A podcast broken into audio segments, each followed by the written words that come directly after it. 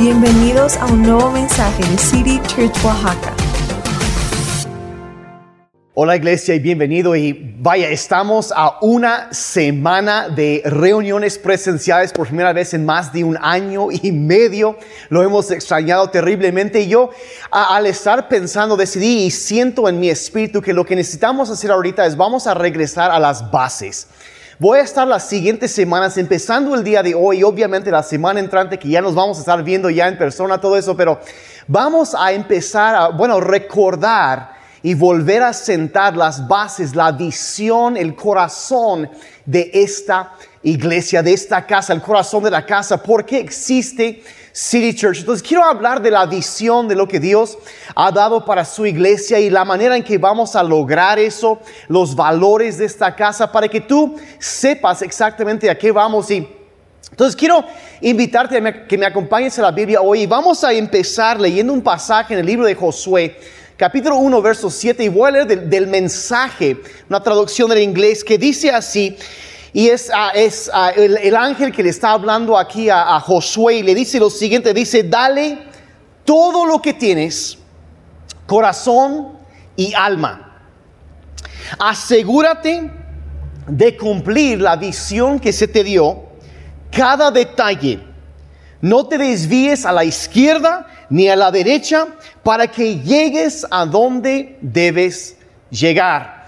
Ahora, el asunto aquí es que eh, eh, Moisés ya había fallecido y Josué quedó como el líder de la congregación de Israel, del pueblo de Israel, y estaban a punto de entrar en la tierra prometida y Dios manda a su mensajero para hablar con él antes de, de que iban a empezar esa conquista y, y le dice, mira, tienes que mantener frente a ti lo que, lo que hay y, y que te entregues por completo a la visión que hay delante de ti. Dice, no te desvíes a la izquierda ni a la derecha, sino dale todo lo que tienes, tu corazón, tu alma, o sea, la totalidad de tu ser, entrégate a la tarea, la visión que Dios te ha dado, te ha llamado a hacer y, y le promete que si lo hace, él va a lograr la meta que Dios ha establecido. Y básicamente lo que este pasaje está diciendo es que lo importante es que lo importante siga siendo importante. O sea, no te distraigas con otras cosas, sino enfócate en lo que realmente importa en la vida. Ahora, nosotros como iglesia, aquí en City Church, Dios da una visión para su iglesia y es para alcanzar a mucha gente. Es una visión muy grande y, y la verdad no es algo que se nos ocurrió a nosotros, a- se me ocurrió a mí, no, sino que lo descubrimos en la palabra de Dios para su iglesia. Y, y hoy voy a dar la base bíblica para esa visión y las siguientes semanas vamos a hablar como decía ahorita, vamos a hablar de, del cómo, de los valores, de cómo vamos a lograr esto, cómo se va a ver. Vamos a hablar de las cosas que queremos mencionar y el enfoque central que siempre va a tener City Church. Y vamos a ver simplemente, bueno, los pasos que tomamos para lograr que la voluntad de Dios y su visión sean cumplidas. Y yo considero que como pastor, una parte muy importante de mi trabajo, de mi deber, es estar ah, constantemente recordando y ah, enseñando lo que Dios ha puesto delante de nosotros. Y la razón que hago eso es porque la Biblia me dice en el libro de Habacuc, capítulo 2, verso 2, dice, entonces el Señor dice, me respondió diciendo, escribe la visión y grábala claramente en tablas para que corra el que las lea. Entonces nos dice que debemos comunicar esto claramente para que todo el mundo lo pueda entender y captar y, y para que podamos correr juntos, que haya una unidad en la iglesia y que estemos corriendo la misma dirección hacia la misma meta. Ahora, ¿por qué es tan importante hacer eso? Entonces también dicen Amos, capítulo 3, verso 3, dice, ¿pueden dos caminar juntos sin estar de acuerdo a dónde van? Bueno, si no quieren llegar al mismo lugar, ¿cómo van a caminar juntos? Entonces lo que este pasaje nos enseña es que necesitamos saber claramente a dónde queremos llegar, cómo vamos a llegar. Y luego podemos entonces ponernos de acuerdo y correr en la misma dirección. Y, y, sucede que cuando conoces la visión, cuando conoces los valores, cuando estamos corriendo juntos, sucede algo. ah, Y cuando ah, lo conocemos y estamos corriendo y entregándonos, como este pasaje decía, corazón y alma entregados a la visión, lo que Dios quiere para nosotros, sucede algo algo muy especial donde los esfuerzos y el trabajo de cada uno no solo se van sumando, sino que se multiplican exponencialmente. Y a este concepto le llaman la sinergia, cuando no solo es el- la suma, sino la multiplicación de lo que todos estamos aportando, como que viene algo y empieza a crecer a lo grande. Y eso es, la Biblia habla de eso, dice que uno pondrá huir a mil, pero dos, no a dos mil, dice, dos pondrán huir a diez mil. Está hablando de esa sinergia, de, de cuando todos corremos juntos y estamos en lo mismo, en unidad, avanzando hacia el deseo, la voluntad, el propósito de Dios para nuestras vidas, para la iglesia, algo tremendo va a suceder. Y eso es lo que va a suceder en el futuro. Está sucediendo ahora y va a seguir sucediendo y todavía más grande para el futuro de City Church. Y yo quiero que tú puedas entender, captar y correr con la visión de Dios para su iglesia. Así que de eso voy a hablar el día de hoy. Entonces, ¿Cuál es entonces esa visión? ¿Cuál es la meta? ¿Qué es lo que Dios quiere lograr a través de su iglesia? Como digo, no es mi visión. No es, eh, digo, no se nos ocurrió, sino que es la visión de Dios para su iglesia. Y quiero que, a cómo, y saber, bueno, cómo, vaya, por decirlo así, cómo anotamos un gol. Bueno, te lo voy a enseñar desde la Biblia el día de hoy. Entonces quiero que me acompañes al libro de Efesios, capítulo 1, que es uno de los pasajes centrales para esta congregación. Te lo voy a leer, lo explicamos un poquito de eso. Y es la oración del apóstol Pablo. Efesios capítulo 1, versos 15 al 18. Y dice así, por esto yo, por mi parte, desde que me enteré de la fe que tiene el Señor Jesús y del amor que demuestran por todos los santos, dice, no he dejado de dar gracias por ustedes al recordarlos en mis oraciones verso 17. Y ahora él empieza a decir cuál es su oración para la iglesia. Dice así, pido que el Dios de nuestro Señor Jesucristo, el Padre glorioso, les dé el espíritu de sabiduría y de revelación para que lo conozcan mejor. Pido también que les sean iluminados los ojos del corazón para que sepan a qué esperanza Él los ha llamado y cuál es la riqueza de su gloriosa herencia entre los santos. Ahora, en este pasaje encontramos, lo, llaman la oración apostólica ah, y encontramos en este pasaje cuatro cosas que el Espíritu Santo, hablando a través de Pablo, desea ver en su iglesia.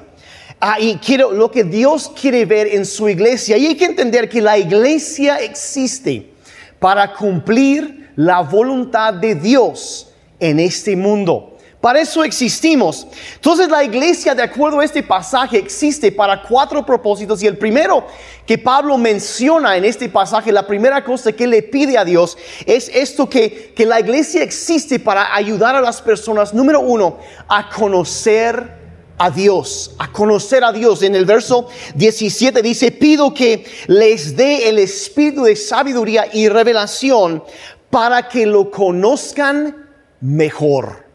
O sea, que conozcan a Dios y que lo conozcan mejor. Y, y, la verdad, yo creo que hay que, eh, es importante que nos demos cuenta que hay una diferencia entre conocer a Dios y conocer acerca de Dios. Muy fácilmente una persona podría decir, bueno, yo sé quién es el presidente, pero otra cosa por completo es decir, yo conozco al presidente. Y así es en nuestra relación con Dios. Hay mucha gente que sabe mucho acerca de Dios, pero nunca lo han conocido realmente. Y es el primer deseo, la primera cosa que Pablo aquí menciona es esto. Dios quiere que le conozcas que tú tengas una relación con Dios, que vayas conociendo al Señor Jesucristo, al, al Padre, y, y si ya lo conoces, quiere que lo conozcas todavía más, todavía mejor. Nunca va a terminar, es un Dios infinito y, y, podemos ir conociéndolo más y más y conocer su amor, cómo se revela para con nosotros, todo esto. Y cada vez vamos conociendo más, pero nunca detenernos. Dice, para que lo conozcan mejor. Es algo que nunca va a terminar en esta vida y podemos seguir avanzando y creciendo en nuestra relación con Dios. Y, es interesante que Pablo, lo primero de todo que menciona es esto. ¿Por qué? Porque es lo más importante. Es la base de todo, la relación que tenemos con Dios, nuestra relación con el Salvador, con Jesucristo. Es tan importante y, y constantemente su oración es que sigamos creciendo en esa oración. Y C.S. Lewis, un autor muy famoso, dijo lo siguiente, dice que si nos encontramos con un deseo que nada en este mundo puede satisfacer, la explicación más probable es que fuimos creados para otro mundo. Hay, o sea, diciendo que hay algo dentro de nosotros que clama, algo que dices que hay algo más allá. Yo quiero conocer a mi creador, yo quiero conocer a Dios. Y es un deseo que Dios ha puesto y, y la iglesia existe para ayudar a las personas a conocer a Dios. Es lo primero. El Evangelio de Jesucristo, que la gente pueda conocer a Dios y ser reconciliados con Él. Es importantísimo, es la base de todo. Lo primero que Pablo ahí menciona, pero no es lo único. La segunda cosa, después de eso, lo fundamental, la base de, de conocer a Dios, la segunda cosa que él menciona es esto, que desea que la iglesia existe para ayudar a la gente a conocer a Dios. Y luego, número dos, ayudar a la gente a encontrar libertad encontrar libertad. Sigue en el comienzo del verso 18, ora, ora así Pablo dice, pido también que les sean iluminados los ojos del corazón.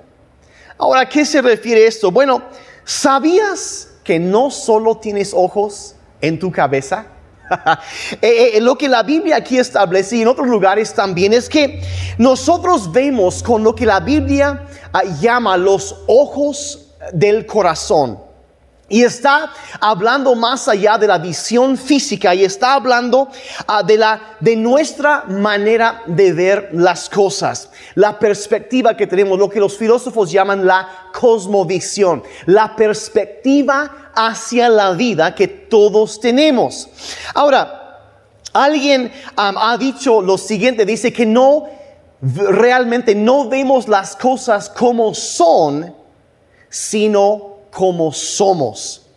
Hablando de esta realidad de que todos tenemos una perspectiva que ha sido formada por nuestro pasado, por nuestras experiencias, por dificultades, por luchas, por heridas, quizá por abusos, por dolor, por alegrías, por tantas diferentes cosas que hemos vivido. Nuestro pasado, las experiencias de la vida, las cosas buenas, malas y al mejor feas que hemos pasado, esas cosas llegan a afectar nuestra perspectiva de cómo vemos las cosas, la perspectiva, la, eh, la visión o la idea, o por decirlo así, la manera en que nosotros vemos e interpretamos la realidad que nos rodea. Y todos, como digo, tenemos esto que ha sido formado por las experiencias. Y, um, y, el asunto es aquí que, tenemos una frase aquí en, City Church de que, uh, sí, todos conocemos a Dios, vamos conociendo a Dios, pero el asunto es, lo que decimos aquí una y otra vez es que todos tenemos asuntos pendientes.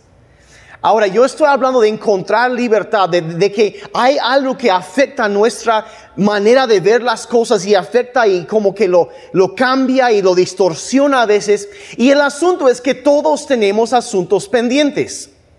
Y como digo siempre, quien diga que no, ese es su asunto pendiente. Yo tengo asuntos pendientes, tú tienes asuntos pendientes, errores, pecados, cosas que con las cuales estamos tratando y necesitamos vencer esas cosas. Y, Dios viene a nuestra vida y nos trae conocimiento y nos perdona, nos limpia, pero después de que empezamos a conocer a Dios, lo que sigue en nuestra vida es que Dios quiere librarnos de toda la basura que traemos arrastrando debido a nuestro pasado.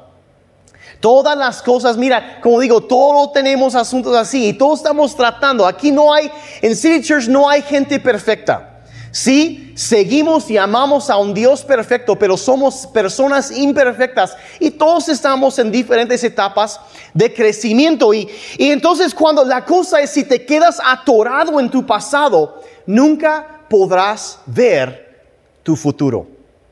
Entonces después de salvarnos, donde conocemos a Dios, entonces Dios viene y empieza a limpiarnos por dentro, empieza a limpiar, a iluminar los ojos de nuestro corazón. ¿Qué está diciendo? Está diciendo que en nuestro corazón, el, el centro de nuestro ser, hay áreas donde hay oscuridad.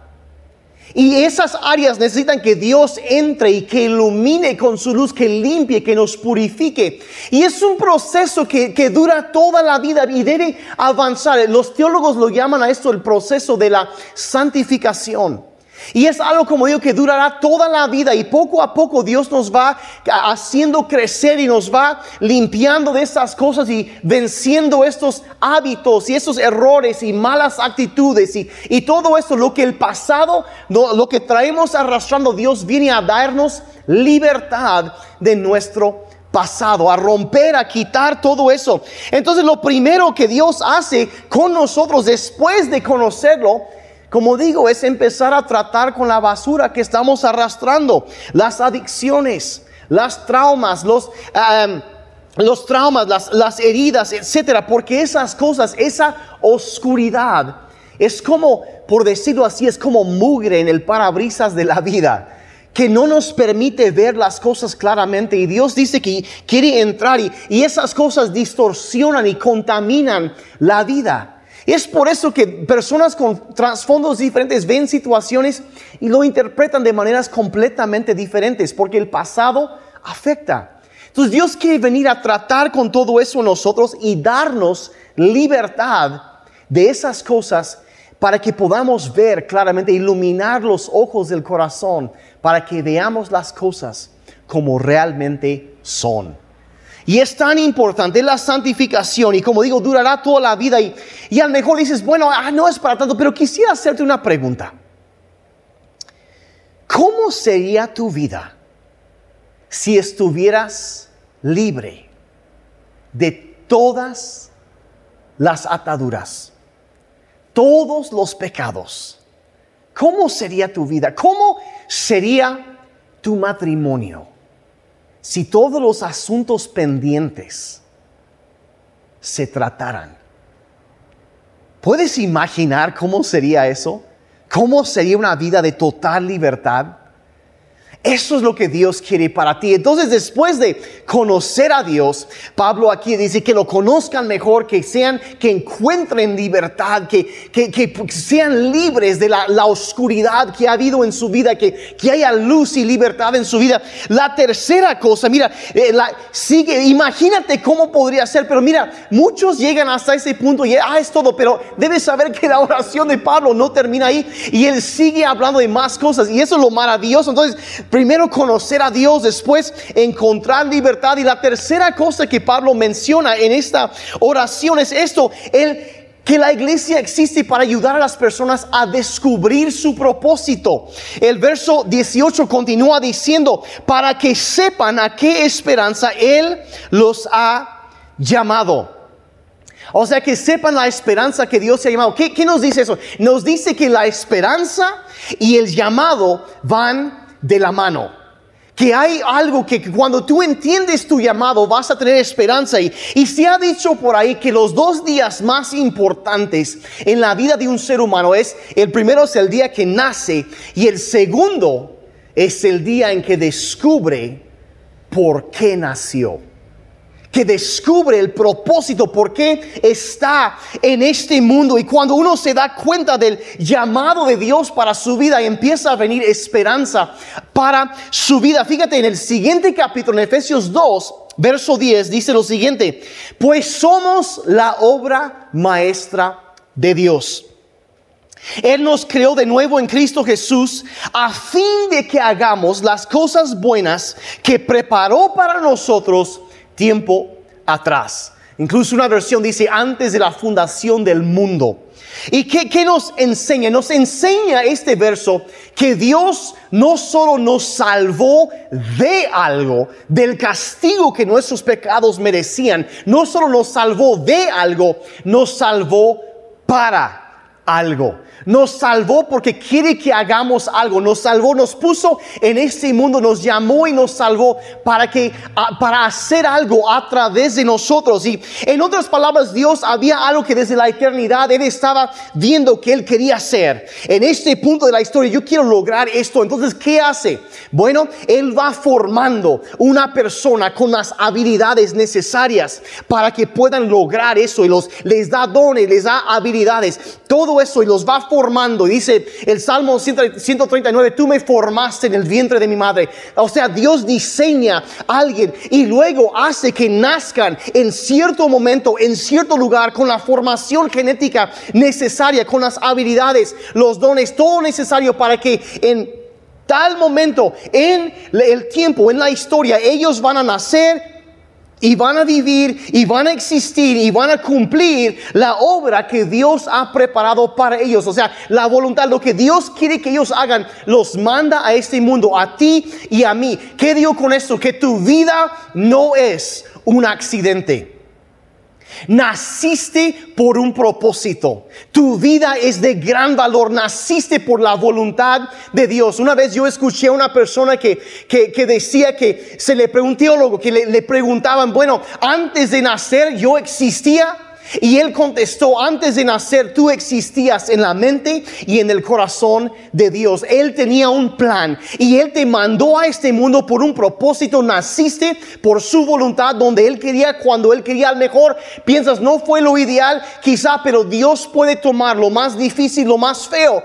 Él puede tomar tantas situaciones y redimirlas y convertirlas en algo bueno. Y tú naciste por un propósito. Y aunque digas, no, pues cómo Dios tiene un propósito para tu vida. Tú vives hoy para una razón. Y parte del trabajo de la iglesia es ayudarte a descubrir ese propósito. Entonces, bueno, muchos se preguntan, bueno, entonces, ¿qué es mi propósito? ¿Para qué nací? Y te voy a decir algo, va a ser una respuesta diferente para cada persona, pero sí hay unos patrones constantes. Y una de las primeras que podemos encontrar, por ejemplo, es que tus dones, tus habilidades apuntan hacia tu llamado. ¿A qué me refiero con eso? Las cosas, las habilidades que Dios te ha dado apuntan hacia lo que Dios quiere que tú hagas. Hay cosas por las cuales tú eres bueno para hacer o buena para hacer y, eso es parte del llamado de Dios para tu vida. Por ejemplo, en mi caso, uh, Dios me ha dado dones de, ah, para ser un pastor, me ha dado dones de, de comunicación y de diferentes áreas. Ahora, y no es presunción, simplemente es decir, Dios me capacitó para hacer lo que Él me llamó para hacer. Y es, por ejemplo, ahí, ahí dicen, suena como que muy obvio, pero dicen, al mejor Dios no llamaría a un hombre ciego a conducir camiones. Pero, hay, pero les da un don para otra cosa. Y los dones son, son, son diferentes, son variados. Algunos tienen el don de, de cantar o de pintar o de, o de, de diseñar o de escribir o, de, o, de, de, de ser, por ejemplo, yo sé que yo no fui llamado por Dios para ser un médico. ¿Cómo puedo saber eso? Es muy fácil porque cuando yo veo sangre, me desmayo.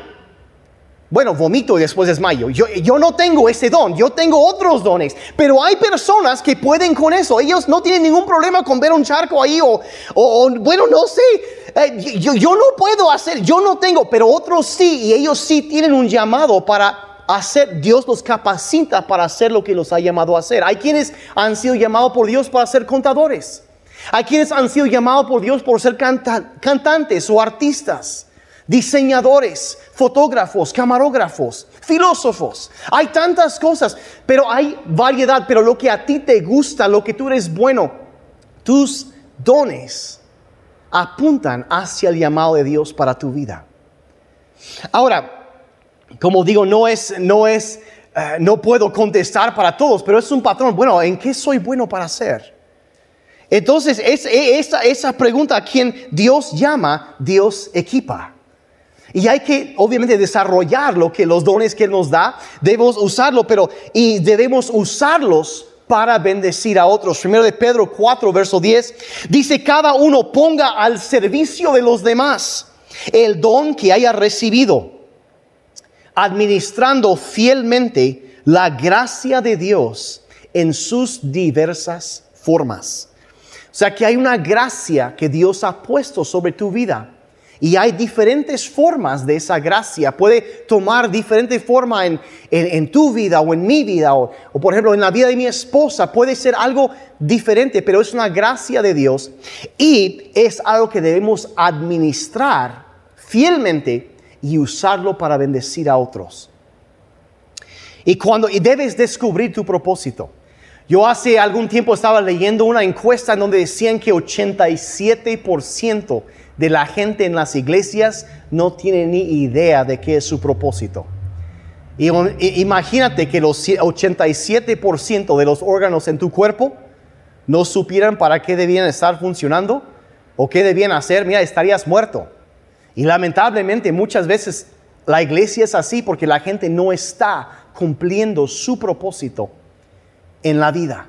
Y la iglesia existe para ayudarles a descubrir eso. Y cuando encuentras ese propósito, ese llamado, créeme, viene esperanza a tu vida.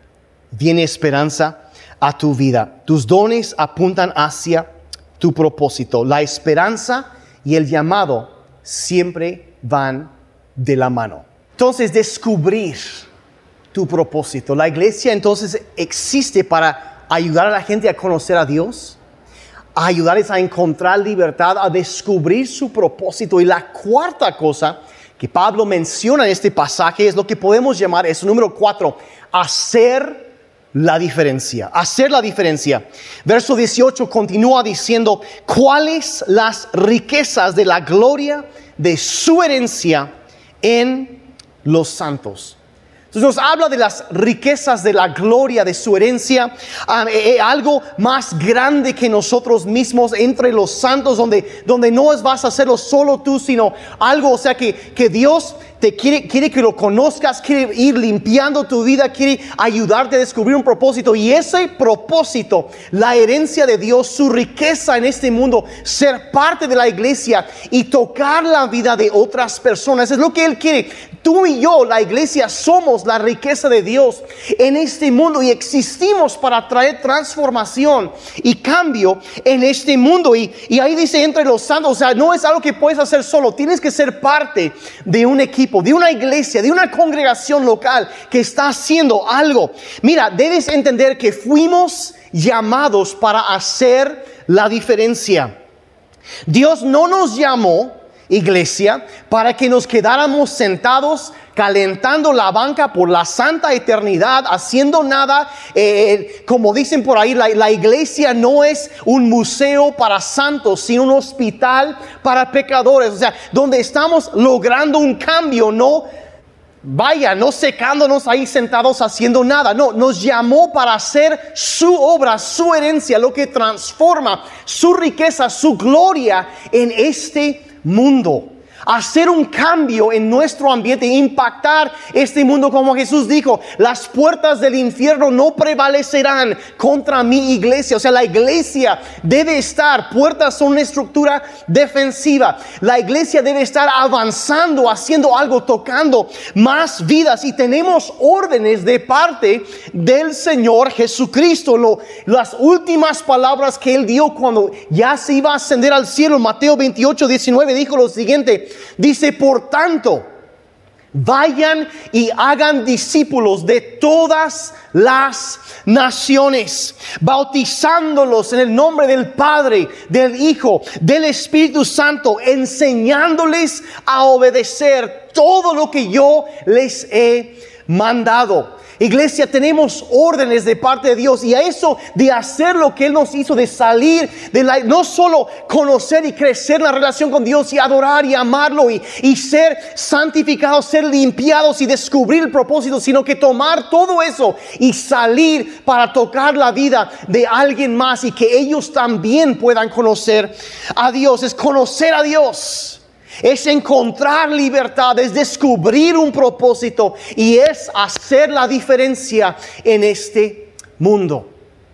Ahora, cada cuántos años, quiero contar una historia.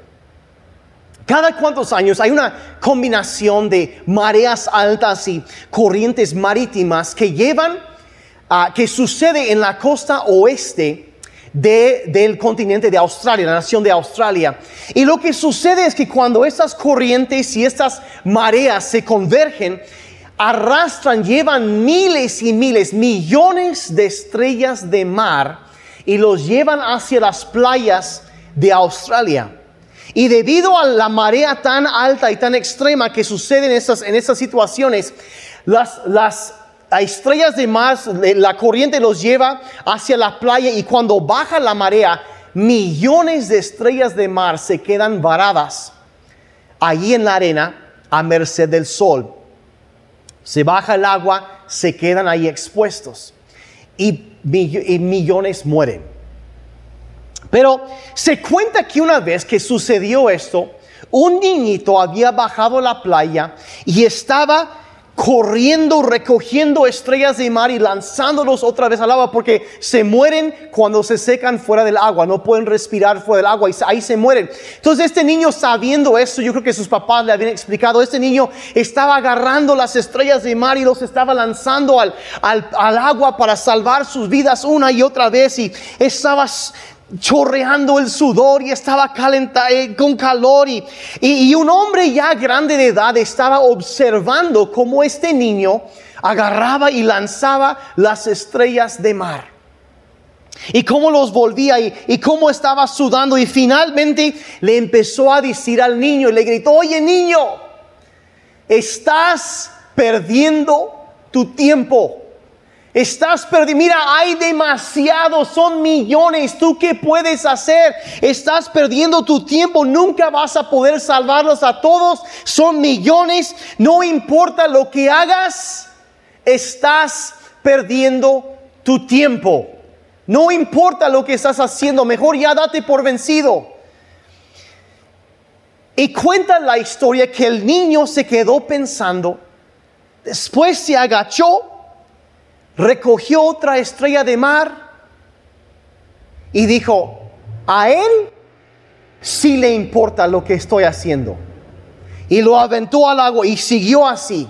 Y mira, quizá tú estás en un punto de la vida donde ves el desastre que se está armando en el mundo, ves los problemas que están por todas partes, ves a millones de personas que están perdiendo sin esperanza y tantas cosas que suceden y te abruma y ves cómo va la cultura y la decadencia y tantos problemas y, la, falta de valores y la pérdida de tantas cosas y dices, bueno, es una causa perdida, ¿qué más puedo hacer? Y la verdad...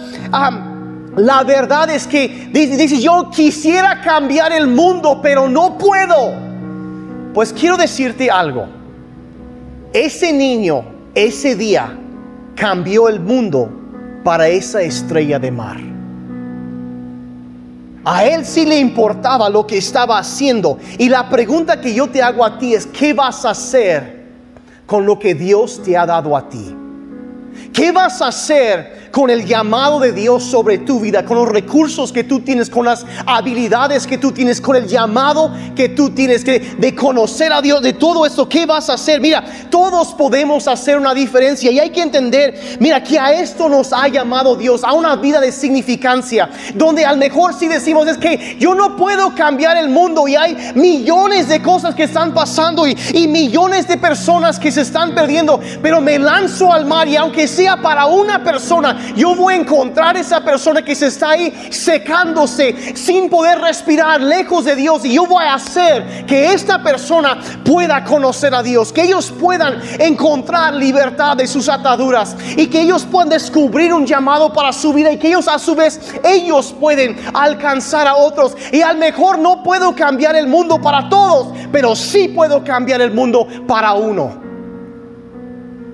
Quizá es, y eso es, eso es lo que significa ser la iglesia, es ir uno tras otro y encontrar y traer vida para una persona. El mejor no puedo cambiar todo el mundo, pero sí puedo cambiar el mundo para una persona. Y entender que ese es el llamado de Dios para nosotros. Mira, Cristo no solo vino para salvarte de tus pecados y darte vida eterna, sino que también vino para ayudarte a encontrar un significado en tu vida para, eh, Dios, para usar lo que Dios te dio, para, para hacer una diferencia en medio de un mundo caído y quizá solo puedes tocar una vida. Quizá eh, los demás digan que no importa lo que haces, pero para esa persona que tú puedes tocar, habrás cambiado el mundo.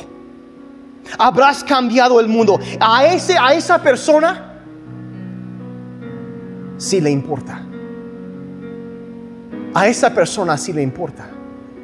Conocer a Dios, encontrar libertad, descubrir un propósito y hacer la diferencia. Ese es el deseo de Dios para su iglesia, es el deseo de Dios para ti. Y te voy a decir algo, ese es tu deseo también hay algo dentro de ti que dice, eso es lo que yo necesito. Yo necesito conocer a Dios. Yo necesito encontrar más libertad en mi vida. Yo necesito seguir descubriendo y desarrollando mi llamado. Yo necesito saber para qué Dios me puso aquí en la tierra. Y yo nací para hacer la diferencia. Y mira, te voy a decir algo. Quizá tú dices que yo nunca he conocido a Dios. Pues sabes qué? Estás en el lugar correcto. Aquí en City Church queremos ayudarte a que conozcas a Dios. Y si ya, y si ya lo conoces, queremos ayudarte a conocerlo mejor. Quizá dices ahorita lo que tú necesitas es encontrar libertad. Vienes batallando con algunas situaciones y no sabes qué hacer. Pues sabes qué? City Church es una iglesia llena de gente imperfecta. Que todos estamos batallando con cosas. Y sabes que aquí vas a encontrar un lugar donde tú puedes quitar la máscara que todos llevamos en algún momento y ser honesto, honesta, ser real con las cosas como son y empezar a enfrentar eso. Y la gracia de Dios te va a ayudar y vas a encontrar gente en esta congregación que te van a apoyar, te van a impulsar hacia adelante en lugar de juzgarte y condenarte. Es lo que vas a encontrar en City Quizá lo que tú dices aquí, bueno, yo, quizá lo que yo acabo de decir ahorita, que tu vida no es un accidente, que tienes un propósito, quizá es la primera vez en tu vida que alguien te haya dicho eso. Y yo te estaba hablando ahorita de parte de Dios. Tu vida tiene gran valor, más de lo que puedes imaginar. La Biblia dice que los pensamientos que Dios tiene para ti son más grandes y más altos que lo que tú puedes jamás imaginar. Y queremos ayudarte a descubrir ese llamado. O quizá tú digas, ¿sabes qué? Algo está ardiendo dentro de mí. Yo quiero hacer algo y dejar huella en la historia. Y si ese es tu deseo, estás en el lugar correcto también. Porque para eso existe City Church. Existe para tocar la vida, para ayudar a la gente a conocer a Dios, a encontrar libertad, a descubrir un propósito y hacer la diferencia es, es, es esto y ah, simplemente es ardiendo y es, es, es eso. Regresamos a donde empezamos al principio. Mira, Dios vino a nosotros para que nosotros fuéramos al mundo. Vino a alcanzarnos y, y llevando luz en medio de tinieblas y para traer los quebrantados, los perdidos a casa a traerlos y, y si no vas tú, ¿quién va a ir? ¿Quién lo va a hacer? Y, y si no es ahora, ¿cuándo? Y, si, y aquí, ¿qué estamos esperando? Dios nos ha encomendado esas cosas y se nos ha dado la orden, ve, hagan esto, sean la iglesia. Sean la iglesia y, y si nosotros no lo hacemos, ¿quién lo va a hacer? Regresamos a las órdenes del ángel para Josué, dale todo lo que tienes, corazón y alma y asegúrate de cumplir la visión que se te dio cada detalle. No te desvíes a la izquierda ni a la derecha para que llegues a donde debes llegar. Iglesia, en una semana vamos a reunirnos ya en persona. Yo no sé a quién tú estás pensando para invitar. Pero desde ese día va a haber salvación, va a haber, vamos a seguir hablando de lo que Dios quiere hacer en su iglesia, pero, pero es, eh, no olvides que no, no vas, tú eres la iglesia y esto lo podemos seguir haciendo y va a seguir, va a seguir creciendo, va a seguir creciendo más y más y más. Y este es el deseo de Dios y siempre ha sido y siempre va a ser conocerlo, encontrar libertad, descubrir un propósito y hacer una diferencia en este mundo. Para eso existimos. Para eso existe City Church. Y mi deseo como pastor es como dije al principio, que lo puedas agarrar esto. Tú sabes en tu corazón que naciste para esto. Sabes, para eso existimos, que lo puedas abrazar y correr con eso y como iglesia podemos avanzar hacia el sueño, lo que Dios tiene para nosotros. Padre, en este día queremos agradecerte por tu palabra. Señor, por todo lo que tú has puesto en tu palabra, la dirección, la sabiduría que nos has dado. Pero Señor, sobre todo pedimos que tu voluntad sea hecha. Padre, como en el cielo, aquí también en la tierra. Guíanos, Padre, queremos hacer tu voluntad. Queremos que tu reino sea establecido. Padre, empezando con nuestras vidas, queremos conocerte más. Queremos ser purificados y limpiados cada vez más. Queremos seguir ah, descubriendo el llamado tuyo para nuestra vida y desarrollar los dones que nos has dado para cumplir ese llamado. Y Padre, al usar eso y ponerlo por obra, sabemos que vamos a hacer la diferencia. Y esa diferencia es que otros te conozcan también, Señor, y encuentren libertad. Y así, que sean discípulos tuyos. Padre, te pedimos que nos ayudes, que nos guíes y, Señor, sobre todo, que tu reino sea establecido en el nombre de Jesucristo. Amén y amén. Ahora, antes de terminar, quizá ahorita lo primero, lo primero que tú escuchaste ahorita cuando dije eso de conocer a Dios, tú dices, ¿Cómo es eso? Yo nunca he conocido a Dios. O quizá tú digas, bueno, yo caminaba con Dios por un tiempo, pero me aparté. ¿Qué significa eso de conocer a Dios? Bueno, la Biblia es muy clara. Dice que todos nosotros hemos pecado y nos hemos apartado de Dios, nos hemos alejado de Él. Y dice que el castigo que realmente merecemos por nuestros pecados es la muerte, porque es rebeldía en contra de Dios. Y la Biblia enseña que somos completamente incapaces por nosotros mismos de llegar y de acercarnos a Dios y entablar una relación con nuestro Creador. Pero afortunadamente, la Biblia dice también que Dios nos amó tanto, que envió a su Hijo Jesucristo para que todo aquel que crea en Él no se pierda, sino que tenga vida eterna. Y dice que Jesucristo vino y murió dando su vida como un sacrificio para pagar la deuda que tú y yo teníamos con Dios, para que nosotros, por medio de la fe en Él, pudiéramos recibir el perdón de nuestros pecados. Y eso que es una barrera entre nosotros y Dios, nuestra maldad, nuestros pecados, al confesar esos pecados y pedirle perdón a Jesucristo y invitarlo a que venga a nuestra vida, al confesar nuestros pecados y pedirle perdón a Jesucristo e invitarlo a que venga a nuestra vida, la Biblia dice que todo aquel que se acerca a Él no será echado fuera, o sea, lo va a recibir. Y dice que si confesamos nuestros pecados, Él es fiel y justo para perdonarnos y limpiarnos de toda maldad. Entonces, El asunto es que estamos alejados de Dios y el primer paso en conocer a Dios es simplemente reconocer que necesitamos su perdón, que nos hemos alejado de Él y que necesitamos volver a los brazos del Padre Celestial que nos ama y que hoy te está esperando. Y si nunca has hecho eso, o quizá como dije ahorita, si caminaste con Dios por un tiempo pero te apartaste, quiero que sepas que hoy es el día de salvación para ti. Hoy es el día que puedes conocer el amor de Dios y que tus pecados puedan ser perdonados y puedas conocer el amor del Padre Celestial. Y si eso es lo que tú deseas, te invito ahí porque la Biblia dice que si creemos en nuestro corazón que Dios levantó a Cristo entre los muertos, dice, y confesamos con nuestra boca que Él es el Señor, seremos salvos. Cristo murió por nuestros pecados, pero fue resucitado al tercer día y como dice la, el credo, Él ascendió al, cielo, a la diestra del Padre Eterno y ahí está sentado. Pero el confesar su Señoría, invitarlo a abrir nuestra vida, eso es lo que trae salvación a nuestras vidas, responder a su gracia. Y si eso es lo que tú quieres hacer en este momento, te invito a que cierres tus ojos y que le digas ahí, Padre Celestial, te entrego mi vida.